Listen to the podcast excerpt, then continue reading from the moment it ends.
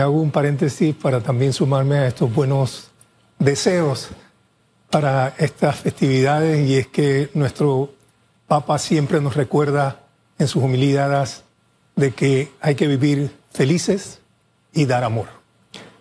Así dicho esto, eh, siento que eh, el recorte de presupuesto que se ha dado para el año 24, eh, a mi parecer no, no, no está de acuerdo y consono con las necesidades de un país, porque los recortes se hacen sobre las inversiones y no sobre el presupuesto de planillas.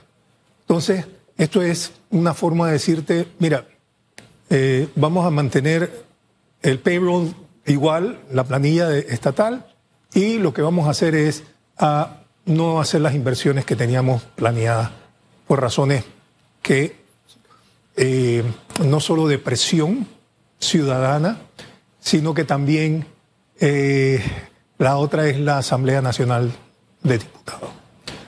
Así las cosas, siento que ahí es donde eh, el tema también que toca a los jubilados pensionados, a pesar de sus peticiones y reiteradas, no ha sido del todo, no es que no ha sido escuchada, pero no ha podido ser concretada. Y siento que todo estaba en base a la función de la mina, en base a todo este dinero de dos cheques que se dieron de una, una cantidad eh, enorme y que se publicitó durante prácticamente un mes y medio la forma en que iba a ser invertida esa cantidad y entre esos estaban los pensionados jubilados y también aquellos que no recibían o, eh, una pensión menor de 350 balboas. Siento que eh, al próximo gobierno la va a tener dura, eh, pero a la vez también es un momento de, reflexión importante. Reflexión o reinicio. Eh, ¿Sabe, no? Como ese, ese, momento en donde uno a, veces apaga y reinicia todo el sistema para tratar de, de, iniciar de cero. Entendiendo de que solamente se puede ejecutar hasta el 50% al 30 de junio por ley, es decir, que la actual administración no puede gastarse más de lo del presupuesto del 2024 y entendiendo su punto de vista que debió centrarse más en funcionamiento que en inversión, el, tema de los recortes, ese 8.5% o 9% en realidad es consono con lo que vivimos en este momento, debió ser un poquito más. Eh, y si realmente dentro de los ocho hombres y mujeres que aspiran a convertirse en presidente de la República, es algo que pueden manejar para terminar de funcionar lo que queda del 2024. Esas dos cositas, señor Troncoso. Uy. En realidad, eh, lo que le va, a vuelvo y repito, a tocar al, próximo presidente no la va a tener del todo fácil. Pero bueno, será un semestre eh, que va a tener que hacer los ajustes correspondientes. Sobre todo cuando tú miras, eh, Susan, de que las instituciones de gobierno han aumentado. O sea, ya hay nuevo, hasta incluso hasta ministerios nuevos. Hay, hay cosas que yo siento que tienen que ser eh, eh, de acuerdo a la realidad nacional. Creo que se pueden incluso hasta fusionar ciertas instituciones para poder ir reduciendo también la cantidad de eh, trabajadores que el Estado ha ido reclutando, llamémoslo así. Y este, estos 20 mil nuevos empleados en los últimos cuatro y medio años, o 4.7 de lo que va de la administración actual, eh, incluso tú llegas a ciertas instituciones y los ves en los pasillos, ni siquiera tienen escritorio. Yo, yo siento que, que hay algo que no, que yo me imagino que esto es eh, el, dar y recibir, ¿no? Eh, y es las promesas que hacen los gobiernos cuando llegan al poder y decir, como me ayudaste, yo también te voy a ayudar. Y lo pasas a, esta monstruosa paganilla que tiene el gobierno actualmente y que no ha reducido un ápice. Lo que, vuelvo y repito, ha reducido son las inversiones. Y eso debió ser todo lo contrario.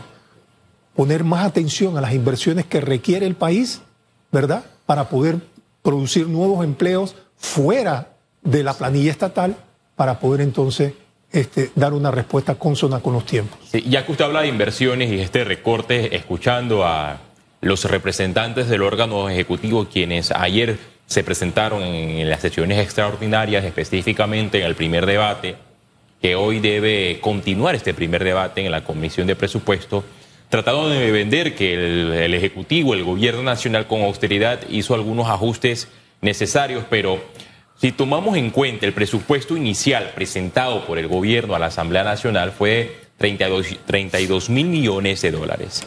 Se recorta a, a 30 mil millones de dólares, pero esta cifra se mantiene igual como histórica, es la, es la más elevada.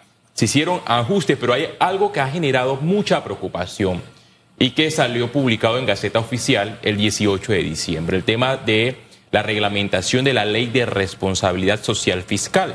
Ahora, con estos cambios del Ejecutivo paralelo al presupuesto general del Estado que se debate en la Asamblea Nacional, el gobierno en los próximos meses podrá adquirir deuda para seguir pagando gastos de funcionamiento, para seguir pagando planilla. Entonces, se obvia la inversión y se focaliza el tema de los gastos.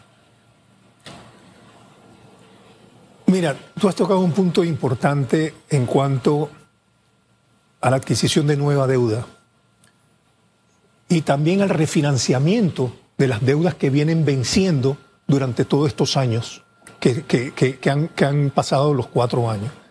Y es que cuando ocurre el refinanciamiento, primero, las tasas de interés ya no son las mismas.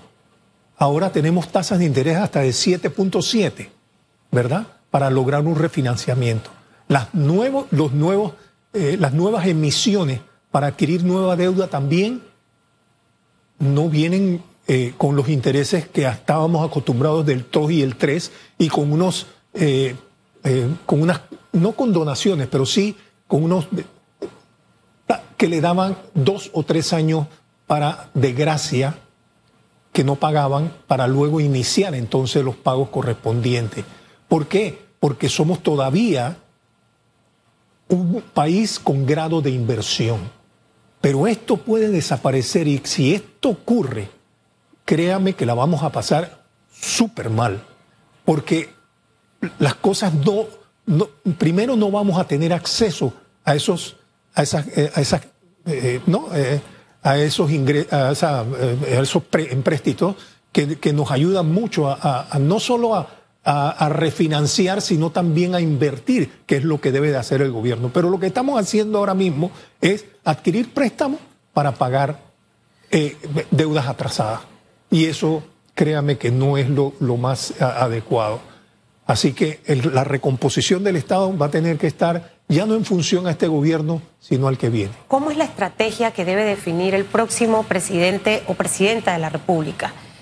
entendiendo que el panorama que va a recibir es muy complicado a lo que por lo general estaban acostumbrados los ganadores de elecciones a recibir.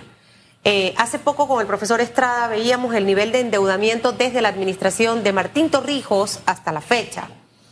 Eh, ¿Cómo debe ser esa estrategia para, señor Troncoso? Suena fácil decirlo, pero es súper complicado lograrlo, pero no es imposible hacerlo. Bajar la deuda, ¿Cómo bajamos la deuda? ¿Cómo genero empleo?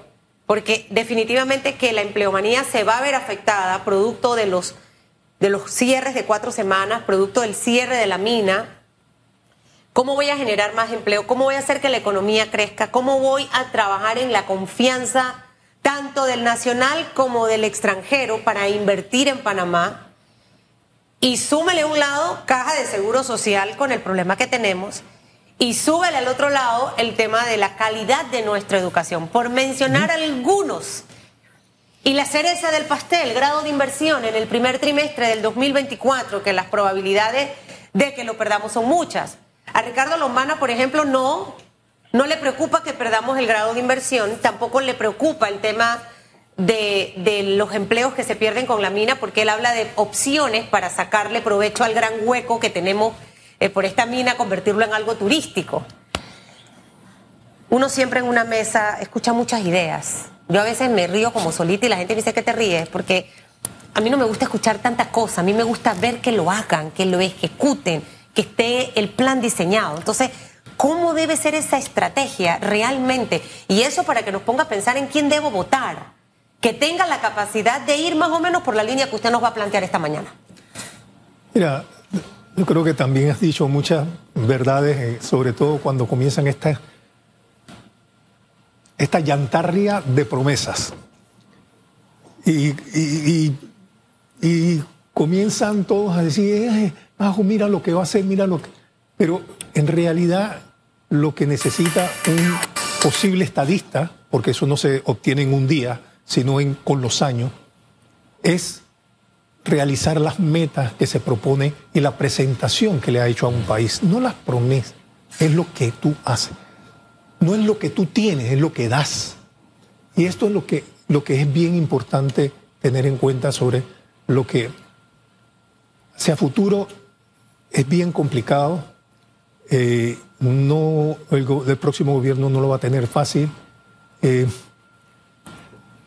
y caramba. ¿Ves capacidad en los ocho candidatos? En algunos dice, mira, Susan, creo que hay opciones.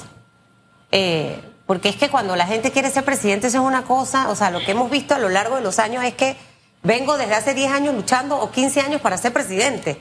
O sea, son muchas ganas de querer llegar a esa silla. Eh, ¿Usted, ve capacidad realmente? Esto es como una empresa, señor Troncoso. Usted no va a poner a cualquiera a dirigir una empresa suya. Usted tiene que estar seguro de que verdad tiene la capacidad para poder ejecutarlo. Dentro de las ocho eh, caras, rostros que, que hasta ahora estarán en la papeleta, ¿usted ve opciones sin decir nombre? Para que no hagamos proselitismo político. Afortunadamente, con, todos estos cambios en la Comisión Nacional de Reformas Electorales que hace los cambios dentro del código de, electoral, nosotros siempre hemos vivido de que a nosotros nos imponen un candidato. ¿Y por qué nos imponen un candidato? Porque sale de los partidos. Ellos hacen sus primarias, entonces eligen a uno, entonces dice, este es el candidato tenemos que votar por él o por el otro de otro partido. Afortunadamente, ahora existen los candidatos a la libre postulación, que podemos también evaluar. Y es muy importante conozca su candidato. Y eso es una campaña que yo creo que es un compromiso también por parte del Tribunal Electoral y de la Comisión Nacional de Reformas Electorales en decirle a los ciudadanos conozca su candidato. E, el espíritu de los candidatos de libre postulación era que en efecto no comulgaran con ningún partido político, pero el escenario que vemos es distinto. Por ejemplo, el caso de los candidatos presidenciales de la libre postulación. Zulay Rodríguez, ella no ha renunciado al Partido Revolucionario Democrático. Melitón Arrocha viene del Partido Panameñista y la señora Maribel Gordón del Partido Frente Amplio por la Democracia. ¿Son verdaderamente independientes o se pueden considerar de libre postulación con un ADN partidista? Yo siento que en la próxima vuelta de la Comisión Nacional de Reformas Electorales, estas cosas, estas distorsiones que se producen en este momento sobre candidatos que pueden postularse a la libre postulación, eh, eh, candidatos de, un partido que pueden postularse van a tener que ser reglamentados de una manera eh, muy sencilla, muy práctica, para que esto no haya estas distorsiones y que el, y que el, y que el ciudadano de a pie sepa entonces qué tiene entre manos ese candidato y por eso siempre insisto, conozca a su candidato. Sí, justo ya que usted habla de conozca su candidato, le quería preguntar por el tema de lo que podría ser el próximo mandatario de la República, en vista de que, como dijo Susana Elisa de Castillo, hay muchas eh, promesas, algo típico de los candidatos presidenciales para esta época, pero podrán ser palpables o posibles esas promesas de campaña tomando en cuenta que el próximo quinquenio va a ser sumamente difícil. Muy difícil. El presidente se va a encontrar con una deuda que supera los 47 mil millones de dólares. Yo he escuchado propuestas en campaña como el tren hacia Chiriquí, continuar con la extensión del metro de Panamá y otros sinnúmeros de obras. ¿Será esto posible tomando en cuenta el, el hueco financiero en el que nos encontramos? Yo, yo quiero ser muy puntual en esto de que estamos viviendo una democracia digital. Nosotros no estamos viviendo una democracia real y verdadera, producto de lo que el coordinador del esfuerzo nacional, que es el expresidente de la República, está haciendo por, por nuestro país. Nos basamos en esto que ustedes tienen enfrente que se llama celular o su pantalla cuando llegan a su oficina. Esa es la democracia que en realidad nosotros estamos palpando y sintiendo. No la estamos viviendo. Siento que efectivamente el, próximo eh, mandatario y su equipo de trabajo va a tener un trabajo muy difícil, pero a la vez es un gran reto y un desafío. Entonces tenemos, por eso es que conozca su candidato, es muy importante. Hombre, este nada más que se la pasa hablando. Y el otro nada más que se la pasa prometiendo. O este criticando. O, critica todo lo que el otro dice. Calumniando, ofendiendo. y, eso, pero, pero ahí, ahí le, anoto algo, eh, porque obviamente conoce a tu candidato, eh, los espacios informativos, eh, el propio tribunal electoral, hay muchas plataformas, pero ¿qué es lo más fácil? Como usted bien dice, yo me creo todo lo que aparece en una plataforma. ¿Desde cuándo estamos hablando de los fake news? ¿Ok?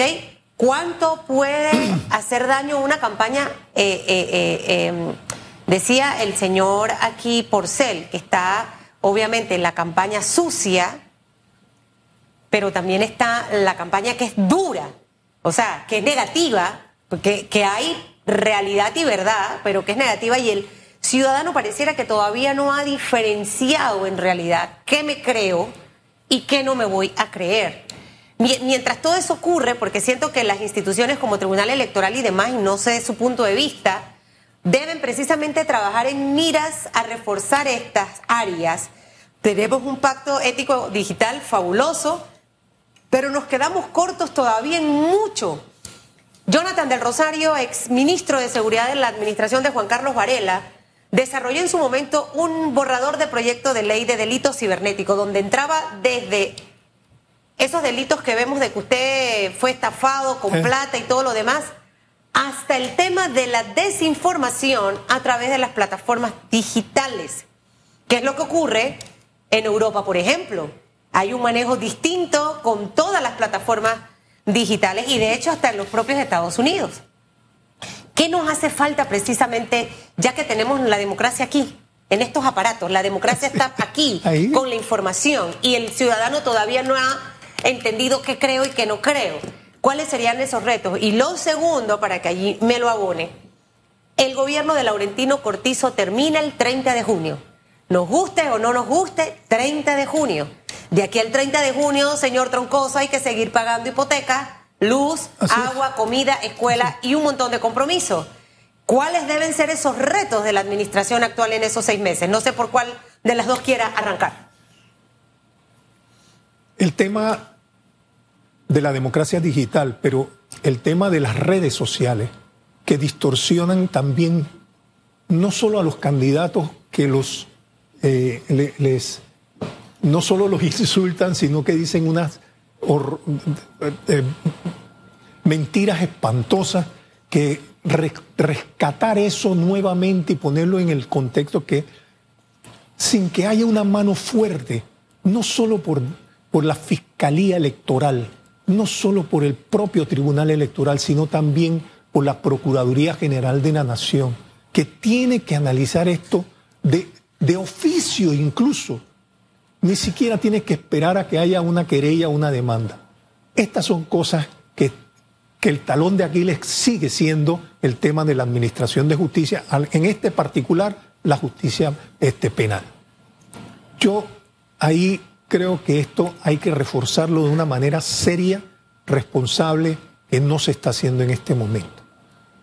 Y los candidatos, este, eh, que tú me decías, eh, Susan, perdón, la segunda pregunta era... Los retos. los Los- retos de esta administración de aquí al 30 de junio, eh, porque hay que seguir trabajando, o sea, el gobierno todavía tiene que, que, que estar, nos guste o no nos guste.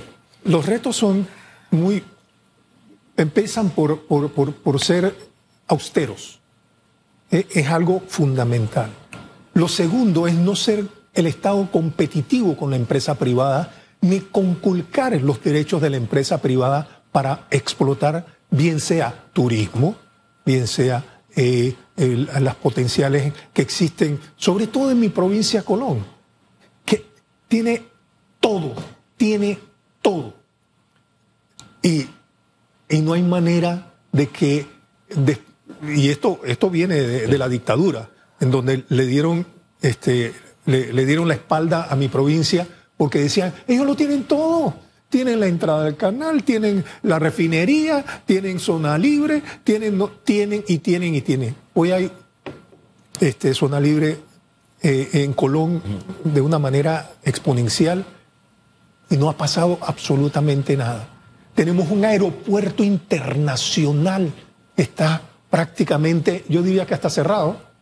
Tenemos todas las riberas que pueden ser eh, hasta cierto punto otorgadas a empresas que quieran invertir, sobre todo empresas eh, eh, de medicamentos y de laboratorio. Hay cosas que aquí me puedo pasar hablándole sobre mi provincia, pero también Panamá, el interior, eh, todos estos, eh, eh, las comarcas que tienen un, exponencial eh, turístico impresionante.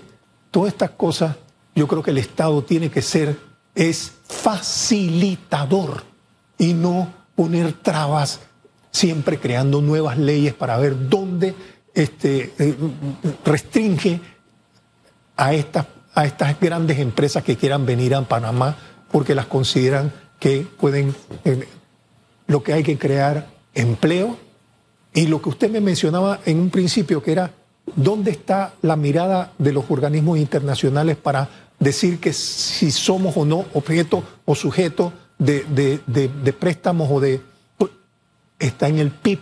¿Y qué es el PIB? El Producto Interno Bruto, lo que gana en promedio los salarios de los trabajadores en nuestro país. Bueno, y ese PIC ya tiene un hueco de 4%, que era la representatividad que la actividad minera en vista del contrato Es declarado inconstitucional y son las medidas, las políticas públicas que debe adoptar el gobierno, los retos para el próximo mandatario de la República, también tomando en cuenta el reto agua. Cada vez se disminuye el nivel del agua, el reto del canal de Panamá, qué otras medidas se deben tomar. Por ejemplo, en los gobiernos anteriores se analizó el, el tema de los embalses.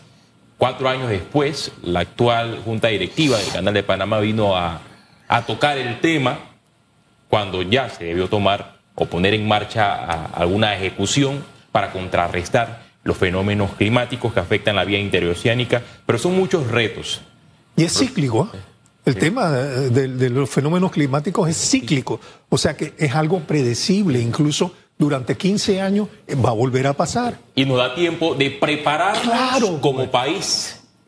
Pero bueno, ahí es- Pero para eso se necesita un buen líder. Sí. O sea, esa es como la mamá en casa que sabe que, que- que va a pasar esto y tiene el arroz, el aceite y la Clarita, comida. clarita. O sea, tiene que ser un liderazgo con visión. Usted tiene que evaluar, estudie, analice, no se deje llevar solamente por lo que, por lo que sale mediáticamente, no solo en las redes, también en los periódicos eh, y en otras plataformas. Y no es vencer, es Sí, convencer. Es, es, es tratar de que usted estudie y analice bien a ese candidato. Señor Troncoso.